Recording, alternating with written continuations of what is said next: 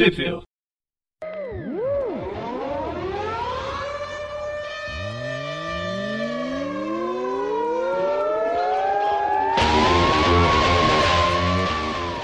Bem-vindos a mais Trip View. Eu sou o Presto. Eu sou o Gustavo. Eu sou o Breno. Tudo bem? A gente está aqui para falar sobre a edição do Miles Morales, a, o retorno do personagem a uma série mensal e é a primeira vez que ele vai estar tá sem o seu criador, né? Criador esse que se bandiou para distinta concorrência, né? E está fazendo cagadas atrás de cagadas na DC, destruindo o Superman.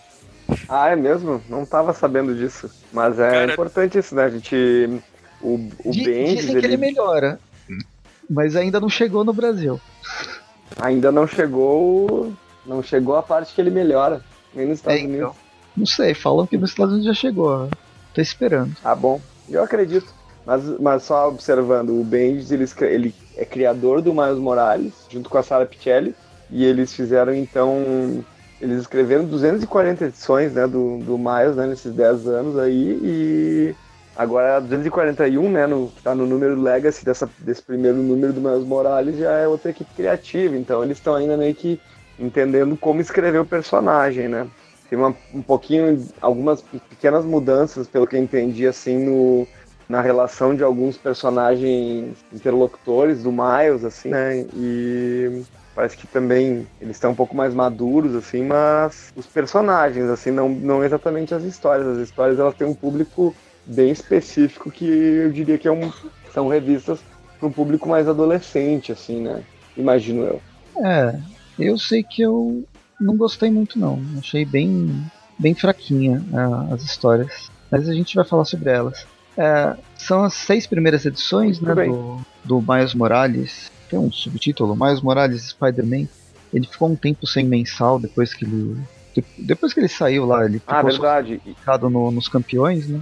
Isso, isso. E aí foi retomado agora. As edições já foram publicadas no Brasil em outubro de 2019.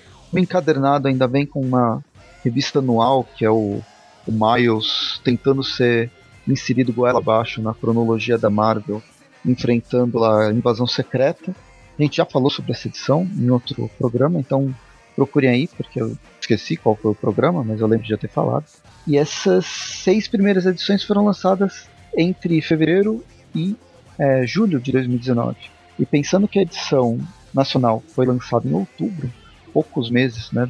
Julho a outubro são dois, três meses só de diferença. É bem legal isso. É di diferente, né? Estranho para Panini e sem reclamar, claro, que ela publicou antes. Pensando no momento cronológico, provavelmente é o, o, o tempo certo de publicação seria agora, para fevereiro, talvez março de 2020, pensando no, no, momento cronológico de publicação das revistas aqui no Brasil. Mas enfim, as revistas são. Elas correm num universo completamente dependente, né? No universo não, mas numa continuidade própria, então elas não atrapalham. Tem até uma é menção é o... ao Aranha Gedon, mas é bem uma nota de rodapé. É, acho que isso aí é meio que pra explicar onde é que o personagem tava nesse meio tempo, assim, né? Então, eles fazem essa referência ao. Eles não chegam a falar dos campeões, né? Que também poderiam ter feito, né? Sim. Bem, a edição, ela é do Saladin Ahmed, né? O roteiro dele, com o Javier Garron nas, nas ilustrações e o David Curiel nas cores. O Ahmed, ele é, ele é um autor que representa bem os Estados Unidos, ele tem sangue de vários imigrantes Líbano, Egito, Irlanda, Polônia e coleciona alguns prêmios, tanto em literatura quanto nos quadrinhos. Ele tem o Hugo, ele tem o Eisner, com, trabalhando tanto com ficção científica quanto fantasia. E um dos principais títulos que ele trabalhou foi o Raio Negro, que vai ser publicado agora pela Panini. Atrasado, mas vai ser publicado num encadernadão de 12 edições, naquela versão de 36 reais, talvez. Igual, não sei quem, quem leu Vingadores da Costa Oeste. É uma história. Um encadernado foi lançado agora no final, no final de janeiro, que eu comprei pela Amazon, porque aí saiu. Sabe aquelas promoções, você junta quatro, o mais barato sai, sai de graça. Aí uhum, nisso uhum. acabou saindo uns 20% de desconto na, na revista. Poxa. E uma revista de banca, ah, isso valeu, valeu bastante a pena. É historinha legalzinha. Mas enfim, Cara, não estamos falando sobre isso. Só queria comentar rapidão que eu tinha lido Raio Negro antes de sair, quando saiu o anúncio, empolgado por causa do Raio Negro. Aí vi as edições, eu comecei a ler, começou a... Sabe aquela quebrada das pernas? Uhum. Mas por que, Nossa. nesse caso? Nossa, eu fiquei meio decepcionado com essas edições. Ah não, do ah, Miles é Morales ou do Raio Negro? É. Não, o Raio Negro deixou uma hype e o Miles Morales veio aqui e quebrou minhas pernas. Então eu fiquei desanimado com, essas, com esse arco do Miles Morales também. Não sei se eu esperava demais, eu gosto do personagem. Ah, mas é que pensem, né? É, o, vocês acham que o, os últimos arcos que o Bendis escreveu estavam muito bons? Não estavam, né? É, também estavam fraquinhos, né? É. Pois é. Poxa, mas é um ganhador de Eisner, ganhador de Hugo. Poderia vir uma coisinha melhor. Não sei como que é depois, os próximos arcos. Mas esse primeiro. Talvez seja isso também que você falou, Breno. Talvez seja é questão de público. Ele tá voltando a, a história para um público mais jovem. E não, não, sou eu o público da, da revista. E aí eu fico com essa impressão. Eu acho que tem relação. Tem relação, coisa. mas também também tem uma questão de ser de estar sendo uma uma história histórias um pouco repetitivas assim né? A gente vai ver conforme a gente for narrando a história e como ela ela se respalda em situações que a gente já viu muitas histórias assim né? Então não, não que tem que ser inovador sempre né? Não é isso que eu estou dizendo também mas mas não precisa cair na mesmice. Antes de é, entrar Fala. Acho que. Eu só queria comentar que acho que isso daí é meio que tipo o Jeff Lemire ele comentou anos atrás quando ele escreveu os X-Men. Assim, na época ele escreveu X-Men Cavaleiro da Lua. No X-Men, que era um título maior, ele não tinha liberdade nenhuma para escrever, ele só podia repetir as mesmas histórias de sempre. Mas com o Cavaleiro da Lua, ele adorava aquele título porque ele tinha liberdade completa para fazer o que ele quisesse. E foi uma fase é bem legal. que aconteceu aqui. No caso, o Miles Morales não tem muita liberdade, só pode repetir as mesmas histórias. Aí, por exemplo, o Raio Negro, essas obras premiadas dele, ele tem mais liberdade. Até porque quem é o Raio Negro, né? Assim, ele é importante, ele tem sua importância dentro da Marvel e dentro da, da história da, do, dos, dos, do, do, universo e da, do universo de publicação. Mas no fim ele não é tão relevante em questão de venda, né? Cara, tinha sido depois do fracasso dos humanos. A Marvel não tava mais ligando pros humanos. Exato. Nenhuma. Bem, antes de começar, vale falar desse. O encadernado nacional ele tem uma introdução, um texto bastante emocional, legal, do Load. Não sei quem conhece o Load, ele, ele também é do. De vez em quando ele aparece aqui no Aracnofan, mas ele tem seu, seu próprio canal, que é um canal bem bacana no, no YouTube, e atualmente ele foi pro Omelete. Uhum. Então, ele tem uma trajetória bem legal de acompanhar questão de divulgação de quadrinhos e fala sobre música, principalmente sobre, sobre rap, hip hop, uhum. sobre o pessoal da mais do, do não dos não, não central né, de São Paulo, não centro de São Paulo, das periferias. Uhum, acho, acho, bem legal os, os vídeos dele. Eu acompanhei mais, não tenho visto muito, mas acho bem legal algumas, algumas perspectivas que ele coloca assim uh, nos vídeos dele, assim, não só não só tratando de quadrinhos, assim, mas sempre colocando uma perspectiva social, assim, e tal. Acho que é interessante. Sim. E ele é viciadão em, em Homem-Aranha. E teve um desses amigos secretos que a gente faz de fim de ano, que eu tirei ele e dei uma daquelas edições. A primeira edição do. Ah, ah lembra aqueles encadernados da Panini, Grandes Heróis, As Melhores Aventuras do Homem-Aranha, alguma coisa assim? Saíram quatro edições. Eu dei a primeira para ele. É, Grandes Clássicos, acho que era isso. Uhum. E ele. Entreguei até numa Comic Con, ele curtiu pra caramba. Foi a primeira história, ah, ele, a primeira revista que ele tinha lido, alguma coisa assim. Uhum, é um cara legal. bem bacana de se encontrar por aí, perder um tempão conversando com ele. Mas enfim, aí ele, esse texto introdutório, é, ele fala sobre isso, fala da importância do Miles nessa. para ele, né? E como o Miles como representatividade. O Homem-Aranha nele. Peter atualizado. É o Peter atualizado. Enfim, depois desses vários parênteses, que já deve ter tomado metade do, do episódio, vamos para. Vamos para as notas. Vamos para as notas, isso. Bem, a revista ela vai ter, como já foi dito, são várias historinhas, mais ou menos é, de seis edições a gente tem dois arcos pequenininhos e um, um one shot, um spin-off, alguma coisa assim, uma história solo. E a gente vai começa com o Homem-Aranha é, o Homem-Aranha pulando de um, de um prédio para outro E aqui acho que o, o grande lance do, da primeira edição é esse diário que vai acompanhar ele. Que eu acho que é uma estrutura narrativa diferente, que poderia chamar atenção, mas que não foi levado muito a sério no, no decorrer das, da, da série. Né? Podem falar vocês que eu não parei de falar até agora. Comentar qualquer coisa desse diário vai ser spoiler. Ok. É, pois é, eu acho que esse diário, ele tem uma.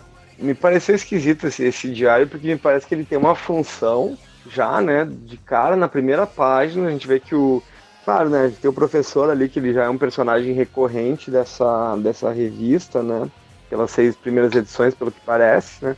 Um, e pelo que me parece, esse, esse, esse diário aí, ele é um, um tipo, como fosse um boi de piranha, assim, pro. Porque uma hora esse diário ele vai vazar, tipo, alguém vai ler ele, e daí tá escrito todas, todas as páginas que ele é Homem-Aranha e tal. Então, é, eu já, já, na primeira página já pensei, putz, esse diário ele tem uma função, né? Não aconteceu nessas seis primeiras edições, né? Mas provavelmente vai cair na mão de alguém indevido. O que eu não gostei do diário é que ele vai ser utilizado para uma história futura. Mas eu achei bem legal na primeira, na primeira edição que usa o diário como quase para dar uma identidade né, para essa nova fase, como se todas as edições esse diário fosse acompanhar o Miles Morales, até para apresentar o que está acontecendo. Ele funciona como essa ponte né, para um leitor novato que está conhecendo agora o Miles, acabou de assistir o Homem-Aranha no Aranha Verso e não conhecia ele. Mas a partir da segunda edição quase não aparece o, o bendito diário. E aí eu acho que isso eu achei uma falha, sabe? Eu acho que poderia ser utilizado ao longo de todo, toda a fase. Ah, eu achei eu até. Eu até achei ele recorrente até. Como recordatório, assim. Sei lá. Uhum. Então, uhum. em vez de ser o diário de um banana, esse aqui é o diário de uma aranha. Ah. ah. Isso mesmo. Exatamente. Alguém tinha que fazer essa, essa piada. Foi, foi boa. Mas enfim, esse diário só começa por causa de um, um professor, né? De literatura, deve ser professor de literatura aqui. É tipo de escrita criativa, né? Um lance de escrita criativa, né? Eu acho que é. Pede pra e... todo mundo escrever uma, seus pensamentos mais íntimos e caneta e papel é impossível de hackear. Será? Ah, até parece. Enfim, é. a gente, né, a gente então é apresentado a história do Miles, né? Tem todo um recordatório, fala sobre o tio do Miles, sobre o pai do Miles, sobre os pais dele saberem da identidade secreta dele. Depois a gente é apresentado a um novo colega de quarto, né? O Jude. Ele não aparecia antes, né? Não, o Jude já, já. aparecia antes. Aparecia? Não ele não era aquele dele. colega de quarto que depois foi praticamente expulso do quarto? Não, que cara, porque o, o, o, o, outro colega de quarto deles não era o Gold Balls? Então, mas antes de entrar o Gold Balls, o Bolas Douradas, eu lembro Bom, que tinha um, aí eu, um aí colega eu de boiando. quarto que não era. que tinha sempre não era muito amigo pra, pra, ele. Não era muito amigo assim. Uhum. Sempre mentiam pra ele. Ele tava puto, ele pois é. sabia que tinha alguma coisa. Pra ele Bom, mesmo. Agora ele tá. Hum, Mais próximo. Tá, ele é um poeta agora, né? Enfim, uh, e a gente tem aí um gank que tá um pouco mudado, assim, né? Ele é um gank que ficou mais hipster, assim, né? Ele tá usando um coque samurai, não tá mais tão gordinho que nem ele era antes, assim, né? Tá, tá ficando. tá crescendo o gank, né? Tá de bermuda e com meia até o joelho, uhum. sapato vermelho. Provavelmente ele tem um Tumblr, né? e ele tá com uma barbinha também, ele, ele, ele tá mais. tá mais. tá chegando na fase adulta, né? Tá mais descolado. Tá mais descolado. E aí a gente vê, então, a gente acompanha o Peter em seus. O, nossa, tô, tô, o Peter na cabeça. O Miles com, com, em alguns salvamentos, depois ele é, de volta à escola, e daí a gente é apresentado, não apresentado, que ela já aparecia também, né? A Bárbara, né? Que era que é o parzinho amoroso do Miles, assim, e é um parzinho que acho que tem bastante a ver com ele, assim, né? E já tá bem encaminhada a relação aí, né? Não vai precisar muito aí pra. Eles já estão fazendo planos aí, né? E nisso a gente é apresentado também ao sobrinho. Ele é sobrinho dela, né? Que ele é um, é um, garotinho. Primo? Ele é um garotinho mexicano, né? Tipo, achei legal brevemente que eles falaram que a família foi deportada e tal. Não achei legal que a família foi deportada, né? Mas achei que eles tocaram num assunto, né, da imigração nos Estados Unidos, que hoje em dia está sendo um problema, né? E então interessante que eles colocam isso aí também para que toque nesses leitores também, né? E, e, pensa que essa revista saiu no início do ano passado, onde estava o auge da discussão sobre o, o, muro, sobre as pessoas que foram uhum. de, não foram deportadas, elas foram colocadas em campos de concentração e separando pais e filhos e todas essas, essas coisas. Caramba. Justamente, tem uma das páginas que uh, eles estão lendo um jornal e estão falando, tá falando mais crianças imigrantes, imigrantes detidas, protestos previstos para sábado, e é justamente com uma grade atrás mostrando esse, hum. esse cenário nada nada legal né, do nosso Estados Unidos atual. Só fugindo um pouco do assunto, tem um episódio de South Park desses campos de concentração. Procurem Coringa Mexicano. Nossa. Eita, novo? Projeto, uh, episódio novo? Foi da, é da última temporada que estreou ano passado. O ah, Cartman, pois é, não, pra mim isso é novíssimo. Que horror. Faz tempo que eu não vejo o South Parkzinho. Faz, eu também. Eu acho que tô, tô é, completamente desatualizado disso, Família da Pesada, que gostava. Uhum. Simpsons eu já desencanei. Enfim, é, uma hora tem que desistir das coisas, né? É geracional, né? Passa de geração para geração. Já passou. Sim, né? sim, sim. Tem nossa idade ainda. 33 anos, Simpsons. Olha aí, ó. Enfim, depois a gente tem aí o Aranha, ele tá tá pela tá pela tá, tá balançando pelas teias e ele vê um alarme, ele vai ver o que, que é e ele percebe que os algumas coisas que parecem robôs são muito pequenos, né? Tipo, são robôs anões. São robôs anões, né?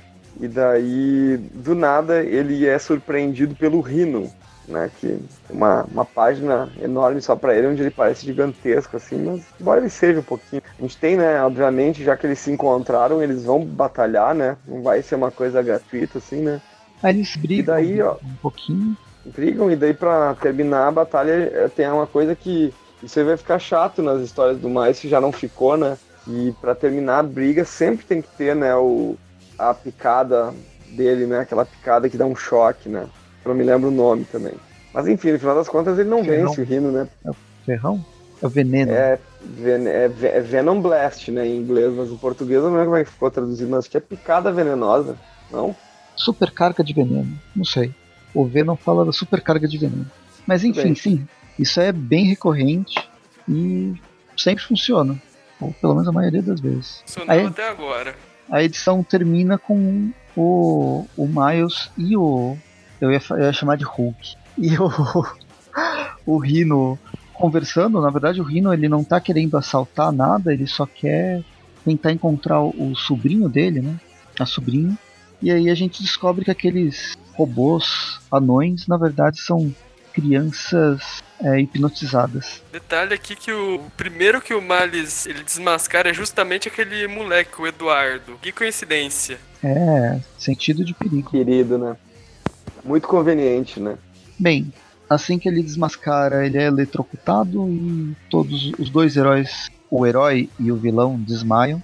E a gente termina a primeira edição, vai para a segunda edição e começa com os dois acordando e resolvem fazer uma aliança para resolver essa situação das crianças. Basicamente, isso é um team-up do Homem-Aranha com o Rino. Eles tiveram uma briga e agora eles estão se aliando com. Uhum. E tem a, a interação. Eu gostei da interação entre os dois. Eles têm um, uma química interessante, como aquela coisa do, dos dois policiais. É, eu, eu, a, eu gosto do. Eu, eu, gosto quando o Rino tá, tá fazendo. tá numa fase heróica, assim. Gosto quando o Rino, o Homem-Areia também. Eu gosto quando eles ficam bonzinhos. Cara, a, gente, a gente quer acreditar na redenção. Mas tem editor que não gosta disso. Uhum. Cara, o Maimundi aí. Não, mas Saladin, nesse Raio Negro e aqui, ele escreve muito bem esses caras mais Lá o Homem Absorvente aqui é o Rio. Ele escreve muito bem esse tipo de personagem. Uhum. Legal. Eu tenho que ver esse Raio Negro, tem que ler. Enfim, aí eles conversam, a gente descobre que o Kino não tem mais. Ele não tá sendo mais perseguido pela polícia, né? Porque o Wilson Fisk deu, deu um jeito de acabar com todos os, os mandatos de prisão pros, pros vilões. E agora ele tá numa fase mais de boa. Mais claro Wilson que. Wilson Fisk tá de prefeito, né? De, de Nova York nessa época, né? Sim. Acho que ele ainda tá, não lembro quando que ele, se ele já deixou de ser prefeito. Não, ele ainda continua. É. Continua? Bem. Podem continuar. Bem, aqui a gente não tem, não sei se muito tem que falar, eles eles estão meio que uh, forçando a amizade aí e combinando de se encontrar novamente, assim, né? O engraçado, né, que o eles ficam amigos e o Miles fala: "Ah, não posso te mandar um SMS, um WhatsApp". Aí o Rino fala: "Não, não, sem celular, cara". Ele: "Ah, mas como é que a gente vai se encontrar?". Ele diz: "Cara, a gente tá combinando agora, né, de se encontrar, né? Tipo, a coisa que hoje em dia os jovens não fazem, ninguém faz, né, mais, na verdade, né? Tipo, combinar amanhã se eu combino com vocês amanhã às 10, eu mando uma mensagem, digo, tá, e aí? Vai rolar, né? Pois é, tem que combinar e reconfirmar várias vezes. Reconfirmar, é. Terminou, né? Bem, aí na, na página seguinte, é, eu sou, eu tô com o Rino, a gente combina previamente e depois vê o que faz. Na página seguinte a gente volta para academia, né, na escola do Miles, mais mais interação. Eu acho que o grande grande momento aqui é a apresentação, na verdade, do arquirrival, né, o, o pior inimigo que o Miles Morales vai ter nessa fase, que é o diretor da escola, saído diretamente do Curtindo a Vida Doidado, que vai perseguir o Miles que está sempre fugindo da aula, por bons ou por ma maus motivos, depende se você conhece a fundo a vida secreta do personagem. A vida secreta das aranhas. Lembre-se desse filme, Curtindo a Vida Doidado. Vamos voltar nisso. Iremos voltar nisso, com certeza. Enfim, a gente tem aí um, as aulas aí do Miles, né? Depois as temos. As páginas vão virando, a gente vai ver encontro do Miles com o Miles fugindo, depois o Miles encontrando com a, a amiga dele, falando que ele tá na busca do, do sobrinho, depois ele vai falar com o Gank é, para tentar fazer essa, essa investigação, afinal o Gank continua sendo o cara na cadeira. Até que chega a noite, passa o dia inteiro, chega a noite ele reencontra o Vino para juntos fazerem a sua caçada às crianças perdidas. E agora eu estou fazendo várias referências uma atrás da outra, cada frase eu falo sobre algum filme ou livro ou qualquer outra coisa assim. E daí a gente descobre, né, que quem está quem tá por trás de tudo isso aí, né, é ninguém mais, ninguém menos do que o Lápide, sempre muito elegante, né, nos seus terninhos apertados. Mas esse lápide aqui, para mim, deu uma. Passou um pouco. Deu uma murchada, né? né? Deu, deu uma murchada. ah, o Cara, rosto mas... dele parece que. Passou Sim, um tempo né? no deserto, secou tudo. É, tá ruim mesmo, não lembro. E, e, ele, no entanto, está bem forte, né, cara? Eu não lembrava de ele ser tão forte assim, porque o Miles enche ele de porrada e ele não sente nada. Não, ele tem a resistência de uma lápide. A ah, força e resistência proporcionais a uma lápide. Ainda bem que ele não tem a velocidade de uma lápide, né? Senão ele ficava parado. ah, não. Bom, ele tá sendo. Ele tá tomando porrada e sendo silencioso como uma lápide. Pois é. É que ele é rouco também. Na verdade, lápide vem por causa disso, né? Porque ele é rouco e não consegue quase falar. Claro que a força e a resistência ajudam. Ah, eu não sabia que as lápides eram roucas porque eu nunca vi uma lápide falando. Poxa, você não, não, não lia o, a turma da Mônica? Tinha. É, não, tinha, não era lápide, era o Cranicola, né? Que ficava falando. Sim. Mas tinha a Dona Pedra no Bidu. E ela nunca falava. Ah, ela não falava, não? Acho tem uma pedra no. Tem, tem, tem um cara no, numa festa fantasia do Chaves que ele vai vestir de pedra. No Chapolin, não, na verdade. O Chapolin tem as pedras voadoras, né? Pedras ali Aerolitos. Aerolitos. Aerolitos. Clássico. Nossa, as referências aí não param, né? Onde é que vai parar isso aí? Daqui a pouco no Didi, daqui a pouco não tá falando do Digimocó aqui. Pois é, uma coisa puxa a outra, e enquanto isso estão os três dando porrada um no outro. O mais ainda ele é. ele se mostra muito mais inteligente. É engraçado como os autores, não importa quem escreva o Miles, ele, eles conseguem pensar em alternativas para uso de poder muito melhor do que o, o Peter Parker. No caso, o Miles uhum. usando a teia para fazer um, enganar com o elástico e jogar o Rino como se fosse uma bola de canhão em cima do lápis. Muito bem, mas... mais inteligente. O Homem-Aranha ele usava até como escudo, usava para prender ar, na fase do tio, um monte de funções, usou até com asa para fazer um morcego também. É verdade, é verdade. Usou como ba balão, né? Paraquedas, tudo. Ah, não sei. Tem de tudo, né? Tem de tudo. Mas eu não vejo muita inteligência no Peter. Eu gosto dele, mas não vejo ele muito. Não é inteligente. Inteligente ele é, né?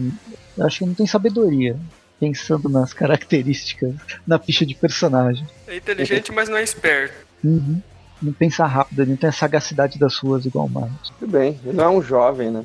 Não, jovem. Não é mais jovem. Bem que, ah, bom, terminando Tem essa editores edição, que a insistem gente... que, que sim. Afinal, ele é um cientista, né? É. Ahn, temos aqui, então, a história termina com a presença de ninguém mais, ninguém menos. Quando eu vi, falei, putz, por quê, né? Mas ele chegou, o Capitão América. Chegou, gente, o Capitão América. Não tem o que fazer. É ele que está aí. Necessário. Não sei, vocês... Não é que eu não goste do Capitão América. É que acho que não precisa. E a história mostra que ele não precisava estar aí. A edição 2 termina, a 3 começa com o Miles conversando com o Capitão América. Eles têm uma certa rusga que há uns meses atrás o Miles estava predestinado a matar o Capitão América. E isso meio que causou uma inimizade entre os dois. né? Uma É, certa bem, tensão, o eu cap- diria. Não, mas tudo bem, o Capitão América que ele ia matar era o Capitão América nazista, não era esse não. Ninguém sabia Ah, é? disso. Ai, meu Deus, esse, esse aí ele tava perdido no meio de uma floresta, né, cara? Era floresta? Era uma floresta, né? Que ele Não tava, tava- perdido mesmo. Não, mas ele estava preso tipo numa realidade paralela que quando se a, a o cubo, cubo cósmico, né, que separou as, as identidades dos dois, acho que foi mais, mais isso. Sim. eu esqueci direito. Isso, eu vou confessar que eu tive muita preguiça dessa, dessa saga aí do Império Secreto. Eu gostei. O Eu- problema pra mim eu não foi li até o final. A explicação. Eu não consegui ler até o final, cara. Achei. Sei lá, cara. Acho que eu cansei das mega sagas naquela época. E acho que se fosse agora, eu talvez teria tido paciência. Naquele momento eu não tive. Me crucifique. Gostei, eu gostei do Império Secreto, mas ela tem alguns problemas, algumas coisas que corre demais a história, não se resolve. E depois é, tem aquela mão editorial que não deixa o roteirista escrever aquilo que ele quer escrever. E aí tem sempre que voltar pro status Claro. quo numa. É, essa coisa do, do- essa coisa do Capitão América voltar e daí não era, não era ele, é tosco, né, cara?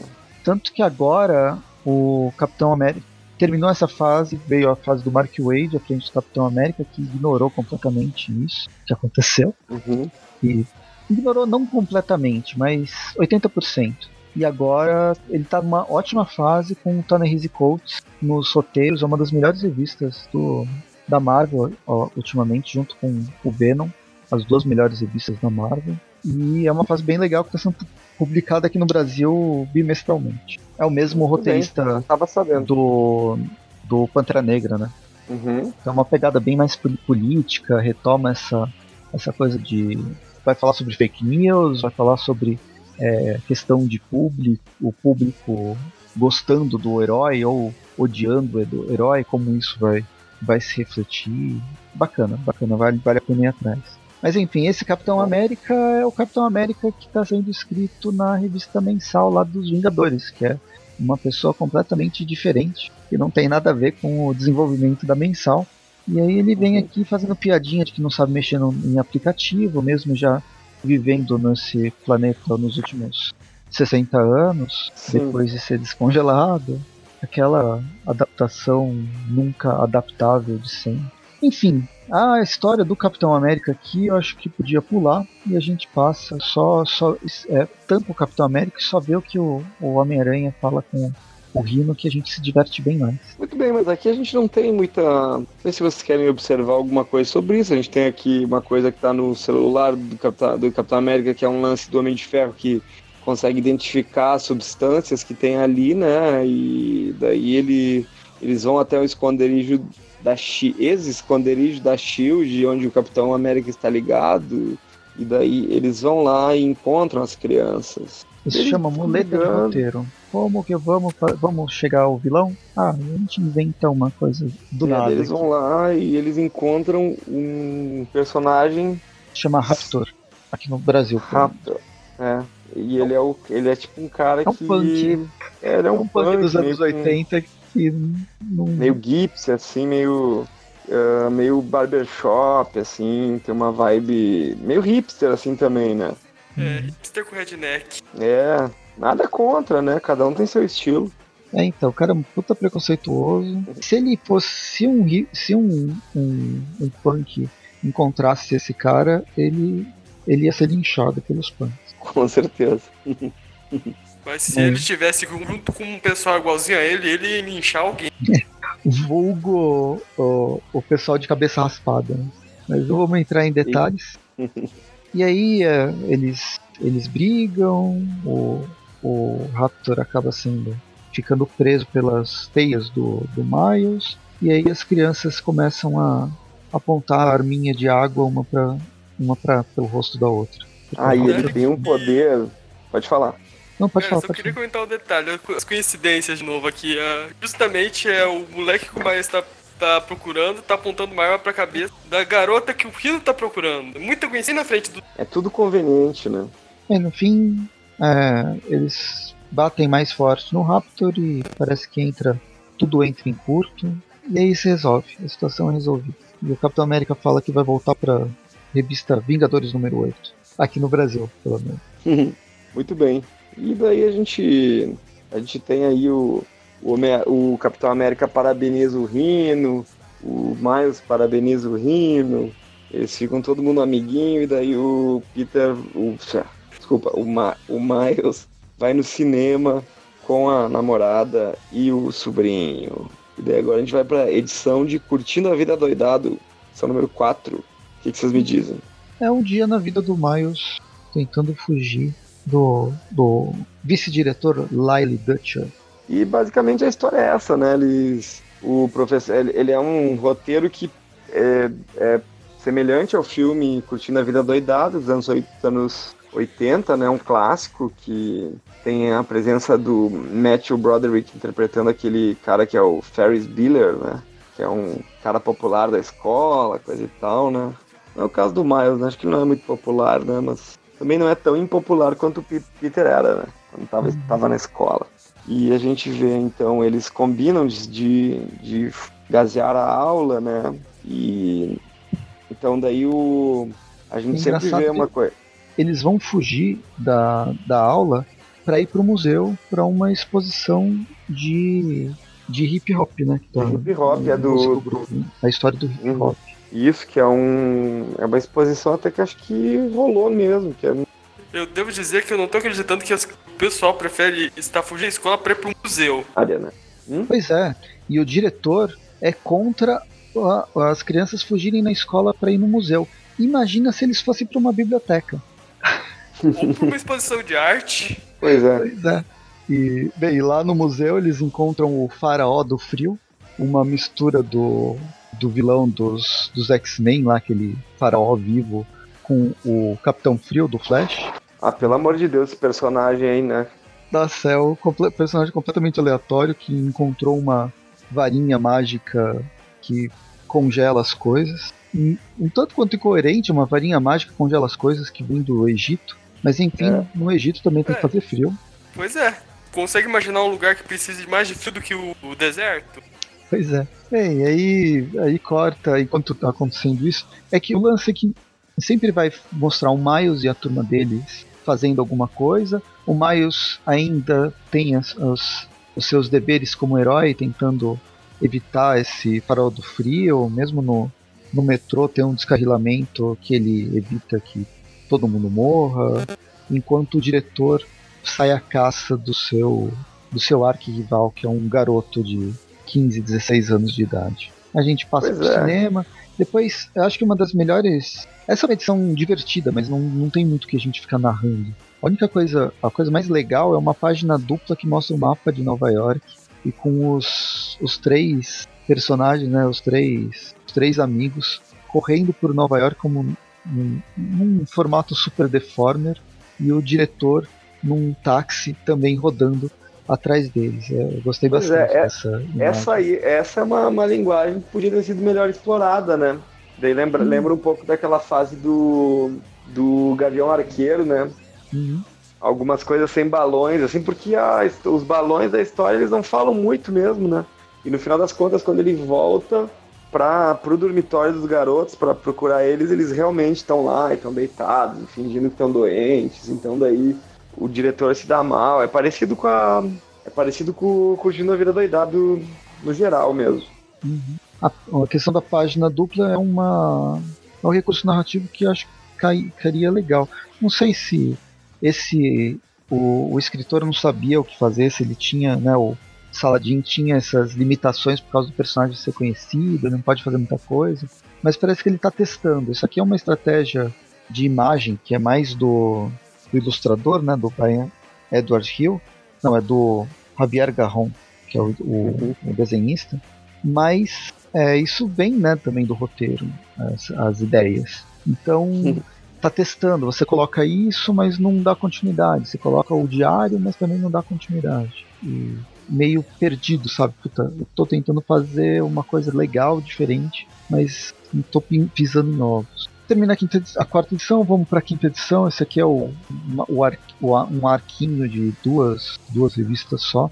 Volta a ter o envolvimento do Lápide e começa com uma, uma troca de tiros no meio, da, no meio das ruas de Nova York e o Miles vai, vai tentar resolver a situação. É porrada lá pra lá e porrada pra cá. No fim ele vai ele bater acaba... nas, em todas as máfias que estão brigando entre si, né? Ele descobre que o Lápide também tem uma ligação com uma delas, mas depois a gente volta para um lá pro, pro, pro Brooklyn Visions, né, a, academia, a, a, escola, e daí a gente tem uma a gente tem a, a Bárbara, é Bárbara, né? Uhum. Conversando com o Miles, ela tá começando a desconfiar que ele tem um grande segredo.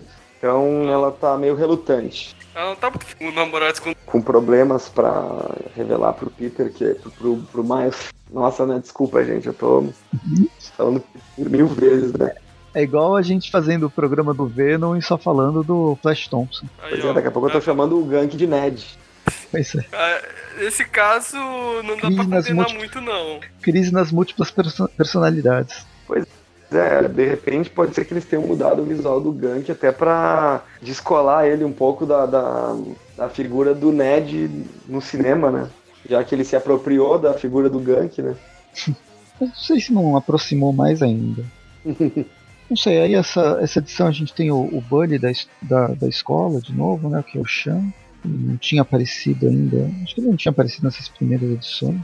Mas é um personagem recorrente já do, do universo do Miles ele conversando com o pai, o pai que sabe da, da identidade secreta.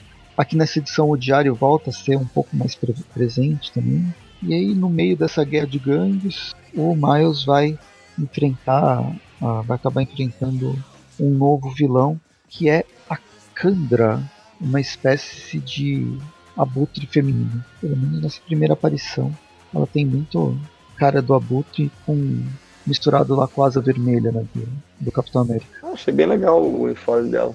Mas é parecido né, com os abutres que apareceram tempos atrás aí, em alguma revista do, do Aranha. Sim. Ah, provável, provavelmente não sei, mas talvez a tecnologia tenha vindo de lá alguma coisa. Uhum.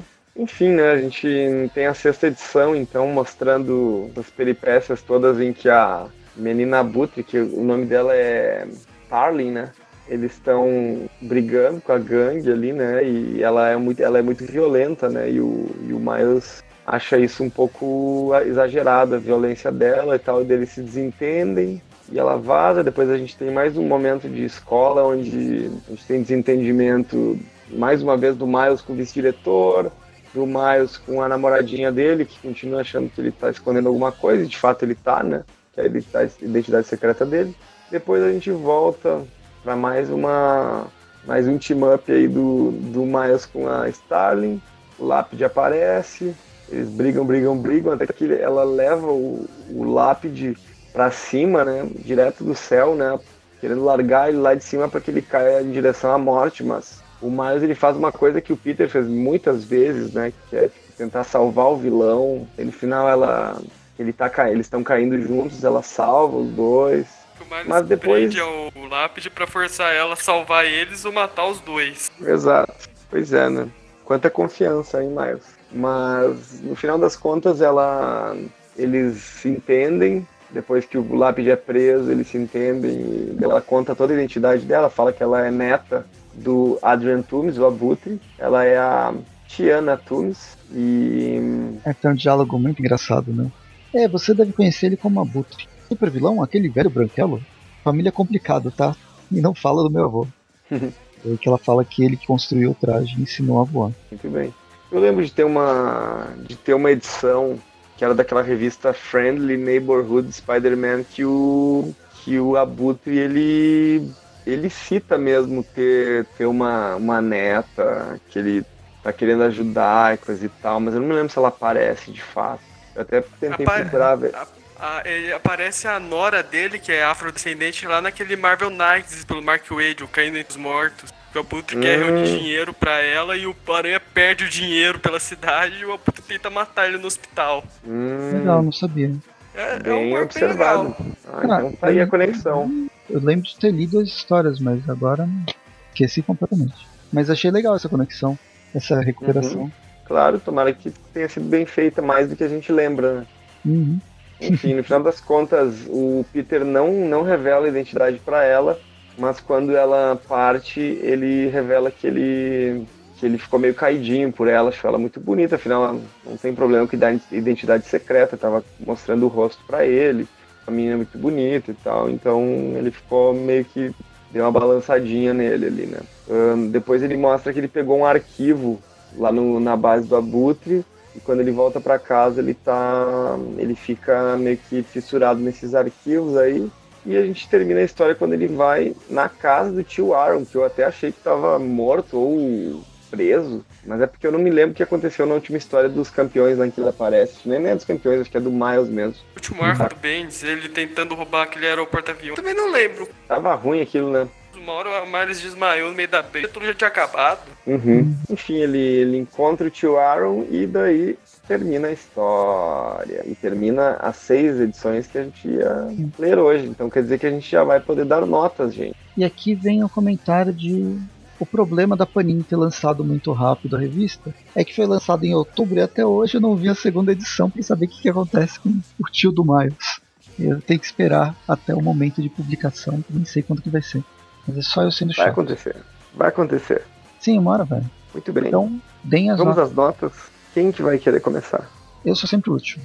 Cara, eu só queria dizer que eu curti muito esse título, Miles Morales Team Up. Muitas parcerias, muito trabalho em equipe, aquela fórmula da timapada, do pessoal brigando para depois virar amigo. Nota 10. Brincadeira, brincadeira. Eu achei o título, sei lá, é, é meio zoado. Tem realmente esse formato de team up que quando, por exemplo, quando citou quando entra o Capitão América, que acaba ficando meio forçado. Eu acabei não curtindo muito aquela edição também, curtindo a vida doidado, achei meio copiado. Sei lá, é, é, tipo, parece que o autor ele tá bem perdido nessas, ele não sabe direito o que fazer, ele pode fazer. Uma hora tem o diário, outra hora não tem mais o diário. Sei lá, eu acho que é nota 5. Eu ainda tô bem perdido sobre o que é que o autor quer com esse. Também não é sei, gente.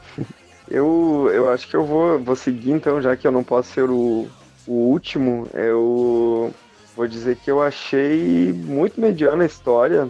Eu tava um tempinho sem ler o Miles sem ler quadrinhos, tô lendo só os X-Men, então daí tava um tempinho sem ler outras coisas e daí eu li isso aqui agora e não me animou muito, assim, acho que eu vou ficar, ficar mais um tempo lendo poucas coisas aí. Mas uh, eu também dou uma nota 5, tá? Eu achei que não, não, não, não animou muito a história e ela usou recursos muito, muito já utilizados, assim, daí a gente acaba não vendo nenhuma novidade e acaba se desinteressando, assim, pelo tema. E, e novidade, eu nem tô falando em colocar coisas que os jovens gostam, por exemplo, piadinhas com celular, assim, sabe? Então, que é o que sempre acabam fazendo nas histórias do Miles, né?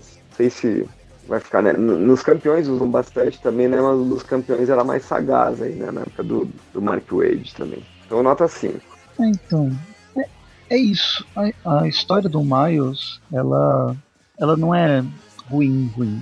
Ela soa genérica. O, o que o povo falou, o, o autor parece estar perdido, não sabe o que falar. Ele chega a tocar em questões sociais, questão dos imigrantes, as, as crianças que foram é, estavam sendo utilizadas como trabalho escravo, lá né, como assaltantes, tem a historinha engraçadinha lá do, do, do mais no Curtindo, Curtindo a Vida Adoidado. Tem essa outra, a, a, filha, né, a neta do, do Abutre. Mas elas não têm conexão, elas parecem. Parece que falta um. falta coração nas revistas. Elas são muito protocolares, elas são mornas e protocolares. As coisas acontecem porque tem que acontecer mas não tem uma, não tem emoção. Isso desanima. Eu não sei se foi um pouco de problema meu, que eu fico com muita vontade de ler o encadernado, eu gosto do personagem pra caramba, mas fiquei com aquela sensação de poxa, tá faltando alguma coisa, tá faltando alguma coisa para engrenar. E é isso. Então eu vou acompanhar todos os meus companheiros aí e dar nota 5. 5 cinco raios de gelo do Faraó do Gelo, que é o melhor personagem criado nessa, nessa edição. E a gente fecha com uma média de 5. E não é nem lá nem cá. Passa de ano, mas precisa fazer exame. Pois é. E é isso. Terminando o programa não tão feliz, mas pelo menos com a sensação de dever cumprido, a gente encerra aqui o Miles Morales de volta ao Brooklyn, esperando que o Ahmed ele se, se encontre nas próximas, nas próximas edições. A gente se vê em qualquer um dos, dos canais, seja Facebook, seja Twitter, seja Instagram, YouTube, qualquer um que eu devo ter esquecido. Tem os tweets, né, os podcasts, tanto do Classic quanto do View, de quartas, os clássicos de sextas, os views, que são os mais histórias mais recentes, e os tweep, é, os tweepcasts são de programas mais temáticos na última sexta-feira do mês. E em qualquer um desses daí a gente comenta, a gente conversa e até mais. Falou. Muito bem, pessoal. Falou.